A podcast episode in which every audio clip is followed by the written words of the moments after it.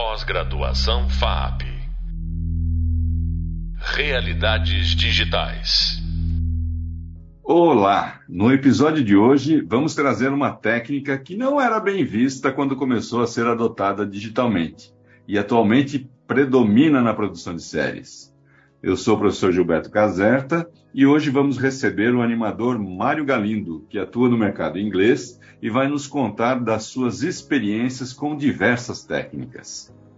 Quando começou a ser adotada, a animação digital trazia algumas características vetoriais e de estilo que a marcaram negativamente. Era comum ser chamada pelo nome do programa Flash, muito utilizado na época.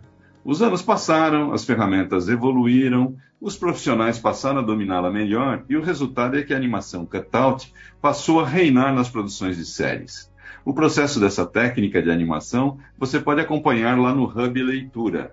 E aqui vamos tentar entender um pouquinho por que seu uso se expandiu nos estúdios com o convidado deste programa, que é você, seu Mário.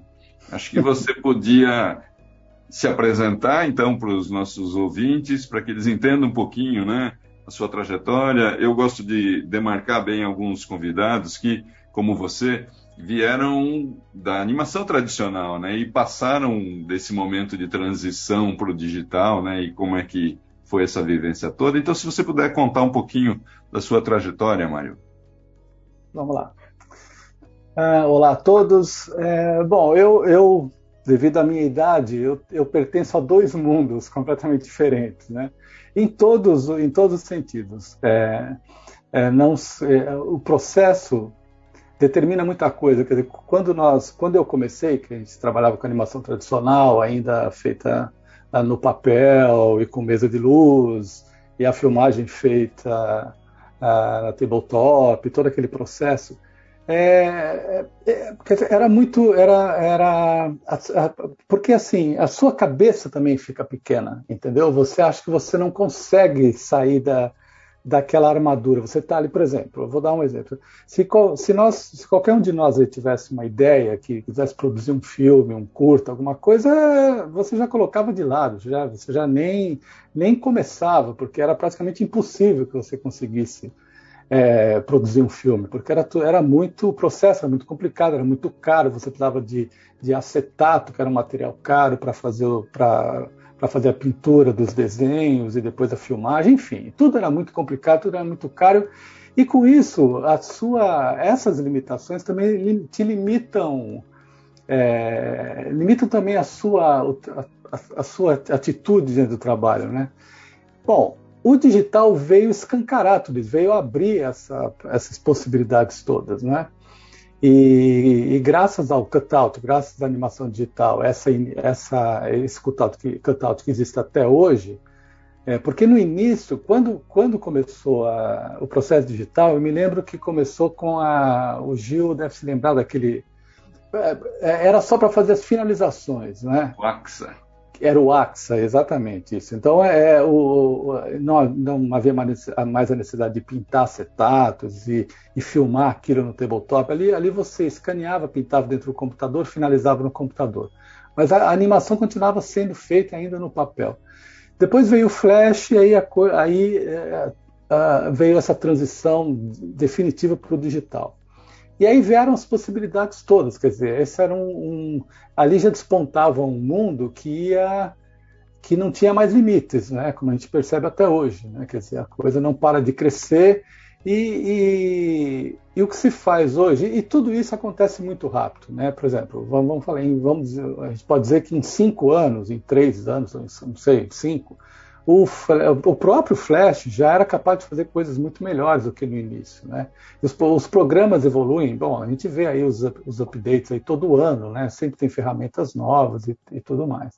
Então eu acho que a maior transformação, a maior mudança foi na maneira de pensar a animação, né? ou na sua atitude diante da animação. É, eu vou dar um exemplo. Quando eu cheguei, quando eu cheguei em Londres, porque a minha tra trajetória foi um pouco eu, eu fazia animação tradicional, no papel, aquela coisa toda, isso nós estamos falando na década de 90. E eu, e, e não se, inclusive não se tinha muito mercado no Brasil. Né? A gente, o mercado era muito restrito à publicidade, existiam lá uma meia dúzia de estúdios que faziam publicidade e nada mais. E eu estava um pouco cansado daquela vida, era sempre aquilo, embora os filmes publicitários eram interessantes, porque cada um tinha uma técnica diferente, então assim, era até, era, era até um trabalho bem diversificado, era até legal. Mas é, não, como, como também eu tenho uma história com teatro, eu fiz teatro muitos anos também em, em paralelo com o desenho animado, eu sempre tive vontade, eu sempre trabalhei com histórias, vontade de contar histórias, narrativas, roteiros, textos, personagens, conflitos. Isso não existia. A gente só tinha lá os comerciais de TV e acabou. Então eu estava um pouco cansado disso. Eu vim, aí eu vim para Londres em 95. Foi quando eu comecei, eu tive a possibilidade de começar a trabalhar com longa-metragem, de animação, é, com longas. E, e, aí eu comecei a trabalhar com storyboards, com roteiros e tal, começou a ficar um trabalho mais interessante. Mas, na verdade, aí depois eu, eu fiquei indo e voltando ao Brasil, tive umas idas e voltas, e aí quando eu voltei ao Brasil, eu abri uma, eu, eu tive uma produtora e a gente tentou, a gente começou a pensar na produção de séries, mas era uma coisa que ainda não se, se havia investimento no Brasil nem nada. Só te interrompendo minha... um pouquinho, Mário, é, hum. foi curiosamente, né, nesse, nessa fase, vocês estavam um pouco adiante do tempo, né? Porque é. o que vocês queriam fazer se tornou viável logo depois, né, com o advento dos editais que, de estímulo e tudo mais. Né? Exatamente. Eu até costumo dizer que eu acho que eu era o pé frio, porque foi assim. né? Quando eu, foi eu sair do Brasil em 2006, aí veio o, a primeira iniciativa realmente que foi o que deflagrou toda, todo esse processo de produção de animação no Brasil, que foi o Anima TV, que Isso. foi um, uma iniciativa do governo de Dancine, eu acho, né? não sei, de patrocinado, acho que eram 18 curta-metragens e, um, e dois desses iam, iam é, virar uma série. Então foi a primeira, isso foi, mas, eu, mas foi eu sair do Brasil isso aconteceu e foi a, a, primeira. E aí o que acontece? Eu nessa história da produtora, como eu estava com o estúdio, eu fiquei mais assim ali tentando produzir, tentando fazer, criando ideias, conteúdo e tal para procurar, para tentar produzir uma série. Eu, eu parei um pouco com a carreira de animador ou de, de é, não, não digo tanto de desenhista, mas de desenhista também um pouco. E aí, quando eu, quando eu vim embora para Londres, que eu cansei um pouco, eu tava, isso foi depois, quer dizer, isso em 2006, eu já tinha ido e voltado. E, e, e nesse, nesse, em 2001, eu acabei fazendo um curta-metragem em stop motion, que, que foi meu primeiro curta, e eu gostei bastante do, do, processo, da experiência. Eu queria continuar com isso, fazendo minhas coisas, fazendo meus projetos, as coisas, as ideias que eu tinha na cabeça e tal.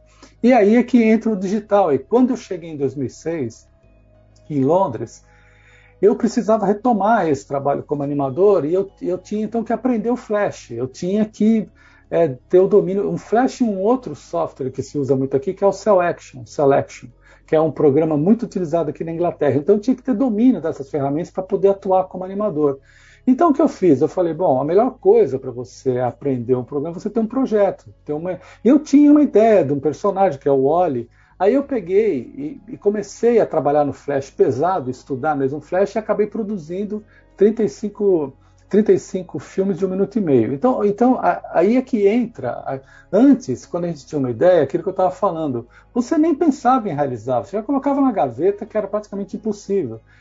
E, e, dessa vez não, quer dizer, eu, eu, tinha uma ideia de fazer um curto, de fazer uma série, de, de eram clipes, né, eram clipes de um minuto e meio, mas eu pude foi bastou eu sentar ali e, e me concentrar no trabalho, estudar o programa, eu, eu, eu poderia fazer e foi o que aconteceu, eu fiz. Então, é, é, e com o avanço do, do digital, quer dizer, com a, isso, isso vai melhorando cada vez mais, ou seja, você sabe que você pode fazer coisas cada vez melhores. Né? Eu acho que o melhor exemplo disso, o melhor, eu acho que o exemplo mais significativo nesse, nesse aspecto é o, é o filme do Alê é o Menino e o Mundo. Porque se você vê o Menino e o Mundo, falando tecnicamente, não vou falar da genialidade dele como diretor e como diretor de arte, não como artista, estou falando, falando tecnicamente. Quando você olha o, o Menino e o Mundo, você fala, pô, eu posso fazer isso tecnicamente. Hein? Não e pode que... mesmo, né? Isso é, é legal, é, né? É, não estou dizendo assim que você vai fazer uma coisa tão genial quanto o Alê, não é isso. Não estou colocando. Estou falando tecnicamente. Você fala, pô, mas isso não. Isso é uma coisa. Olha, olha o filme que o cara fez, olha, olha que filme lindo que ele fez. Que conseguiu, inclusive, ser indicado ao Oscar, coisa que é dificílimo, quer dizer, está aí o reconhecimento do trabalho dele. É, E você olha para aquilo e fala, pô, isso é... E você, depois eu fiquei sabendo que ele fez em Photoshop e tudo, então, pô, você fala, caramba, é, é, hoje em dia o digital é um, assim, essas ferramentas digitais todas, elas são um presente para o criador, né? Para quem, para quem quer produzir, para quem tem. A única coisa que precisa é determinação. É? Se você tiver determinação, então, e hoje em dia, por exemplo, eu vejo uns turnarounds aí de personagens, aqui no LinkedIn eu vejo isso toda hora. É inacreditável, né? Que, que, aí já é o Tumbum que faz, que ele é capaz de dar essa tridimensionalidade para a figura, para figura 2D, né? Uhum. É, eu não estou falando de programas 3D como Blender, como o próprio Maya. Eu acho que você faz um personagem. O Gil é melhor para o Gil conhece mais isso que eu, mas assim, você é capaz de colocar talvez um personagem ali com uma cara 2D, mas que é que tem essa tridimensionalidade. Porque tem gente que não gosta, eu mesmo sou um que não curto tanto assim o 3D por causa que parece aquele boneco de plástico, aquela coisa assim, é, eu não curto é, muito. Então é. você prefere a coisa com aquela cara de 2D, de 2D. Aí vai para o programa. Bom, tem programa 3D que faz até uma imitação de stop motion, né? Tem, tem, tem uma série agora aqui que inclusive ganhou prêmio aqui, tudo que é pô, é, ai meu Deus, é um coelhinho, pônei, alguma coisa assim. E é muito bonitinho, parece um stop motion, mas não é, é 3D. Sim, Tenta imitar, inclusive a animação, que é a animação meio truncadinha e tal, né? É, mas hoje o Tumbum, então, ele te dá uma possibilidade de, de você colocar o personagem, dar uma tridimensionalidade, inclusive com cenários, tudo incrível, né? Então você, assim como o After Effects também te dá essas possibilidades. Então é isso. Então, se você tiver, por exemplo, eu costumo dizer o seguinte: se você tiver o pacote da Adobe, você faz um longa-metragem, né? Se você tiver Illustrator, Photoshop, Premiere, After Effects e Flash, você faz Pronto. um longa-metragem, se você quiser. Você, é. você faz, se você conhecer alguns fundamentos assim de compositing, né? De fazer hum. câmera e luz e tudo, pô, você faz o que você quiser, né? Então, é, eu, por isso que eu digo que eu acho que eu pertenço a dois mundos: um, um mundo sem possibilidades e um mundo com possibilidades infinitas. Mas acho que o que você trouxe, Mário, é uma coisa bem legal, sabe? Que a gente acho que talvez até falou pouco aqui, e que é justamente isso, né? É, o quanto esses recursos têm mais. É, produzem mais efeitos internamente do que externamente, né? Que acho que é isso. Sim. O quanto você, como criador, meu, sua cabeça pode explodir, que você sabe que é possi a possibilidade daquilo acontecer. Exatamente. Né? É. Imagina e, um e... diretor, antigamente, um diretor de cinema mesmo, de filme. Antigamente o cara queria fazer um monstro, queria fazer uma nave espacial, ele ah, não, não, não, esquece esse roteiro que isso aqui é impossível fazer. É. Hoje em dia o que o cara quiser fazer, né? O, ah, o Senhor dos Anéis, Game of Thrones. Aquela coisa de. Ia fazer a conta da. Meu, quanto eu vou precisar desse tato, já sei que já não dá para eu pagar, né? Exatamente, assim, essa é a animação, então. É. E agora, Gil, voltando um pouco, só para não perder o fio da minha que você estava falando, a diferença ah, quando eu cheguei aqui, eu acho que uma das grandes diferenças, agora aqui, aqui na Inglaterra, eu acho assim, hoje em dia, novamente, falando dos dois mundos, né? Quando eu saí do Brasil, se produzia ainda, isso 2006, né? Então se produzia ainda muito pouco. A partir de 2007, 2008, com a Anima TV, começou, com, começaram as séries de animação e hoje, assim, tá, o que se produz em animação no Brasil é fantástico, assim, é muita coisa em longas e séries e tal. Quando eu cheguei aqui, esse universo já existia, produziam muita série, produziam muito longa, tal, desde 95, né? Quando mais 2006, então nem se fala. Aqui sempre se produziu muito e tal. Então também eu encontrei uma outra realidade. Eu entrei no mercado é, repleto de trabalho, assim, é, eu digo, não que havia tanto trabalho para todo mundo, não é isso, mas assim, tinha muita coisa sendo feita, muita coisa sendo produzida na Inglaterra toda, em vários estúdios. Então, eu já entrei no mercado. Consolidado, mais, né? É, um mercado já muito mais é, dinâmico e ativo e tal, né? E hoje, o que, o que hoje o Brasil tem até, não, não sei em números como é, quantas séries produz aqui, quanto no Brasil, não sei, mas hoje o Brasil está bem, né? Você faz muita uhum. coisa e tudo. É, agora, o que eu percebo, agora a grande diferença que eu percebo, que eu percebo aqui, que também não sei como é que está no Brasil hoje, mas eu já sei que já, até o próprio Gil hoje está numa, tá numa, numa, numa, faculdade dando aula de animação, quer dizer, é, então é, hoje já existe, mas aqui é, não existe, eu nunca, eu nunca conheci um inglês, um sequer, autodidata, nenhum. todos saíram de uma escola de animação. Uma formação. De uma né? faculdade. É. Todos, todos, todos. Você vai, vai. Já vi, todos é o que eu, eu já vi no LinkedIn, currículo, todos, todos, todos saem de uma universidade. Então aqui tem muita escola, muita faculdade há muito tempo já, né, de animação e tal. Então todos vêm de uma todos têm é, essa formação. Uma Isso formação. é uma diferença. E eles são muito exigentes, muito rigorosos com o trabalho também, talvez até por causa disso. Então, essa é uma diferença que eu senti, assim, o que é bom, né? Assim, é, normalmente os trabalhos são muito bem bem feitos. Né? Mas de processo de trabalho, assim, você sentiu alguma diferença, Mário? Assim, sei lá, fluxograma de trabalho, como como o trabalho funciona? Você acha que é a mesma coisa? Assim? Olha, Gil, eu acho que hoje em dia sim. É que quando, como eu te falei, quando eu saí do Brasil, eu não estava não tava se produzindo série nenhuma no Brasil. Eu nunca, ah. eu nunca participei de uma série de animação brasileira. Mas eu acredito que é a mesma coisa. Hum. os, nós brasileiros somos muito rápidos, assim, sabe, para pegar. Hoje, é, hoje você vai ver um estúdio, você conversa com um estúdio, como eu conversei recentemente lá com o pessoal da Split. É, eles são muito experientes, tem todo lá o fluxograma, eles, né, a gente Estão produzindo para fora também. Né? Sim, né? é, então. É, tem muitos animadores trabalhando para o Canadá, Estados Unidos. Então, hoje, realmente, o Brasil já entrou no mapa, né? Já entrou no é, mapa. Eu, eu, pergunto isso porque a gente sempre, eu pelo menos sempre ouvia aquela coisa assim, puta, na Disney, sei lá, o cara animava só o personagem, não a cena, entendeu? Era mais para entender se de repente aí existia algum pensamento de trabalho é. que fosse um pouco diferente. Ah, né? Não, eu acho que não, Gil, eu acho que não. Eu acho que é bem. Inclusive, quando se fala em série, a produção é bem. É, é aquela fa fabriquinha que você é. já sabe como é, é. né? Entende? Mas o Brasil, sinceramente, eu acho que não deixa nada, não deve nada a ninguém.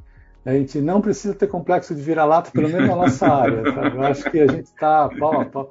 A gente, e muitos animadores brasileiros aqui, inclusive, sabe, trabalhando e mandando bem pra caramba. Então eu acho que isso não, eu acho essa fase nós já superamos, né? Ah, isso é muito bom, né? E é, você, é. assim, a gente já tem um tempinho assim, e você como diretor, né, quando você olha essas ferramentas assim, no que, que você está apostando, Mário? É, sei lá, formatos? Como é que você vê a sua atuação daqui para frente, assim? Ah, olha, Gil, eu, eu acho que é aquilo que, que a gente estava falando. Eu, eu acho que está tudo aí à mão. Eu não sei o que vai, em termos de futuro, assim, o que vai ser o futuro. Eu acho, eu não sei te dizer, mas eu, eu acho assim que realmente é, hoje você pode fazer, você pode fazer um longa sozinho, se você quiser. É. Né? Você, se, se você, você pode levar 10 anos, mas você faz, né? Determinação. Se você tiver. É, eu acho que os programas estão aí, o Tumbum, eles não param de melhorar.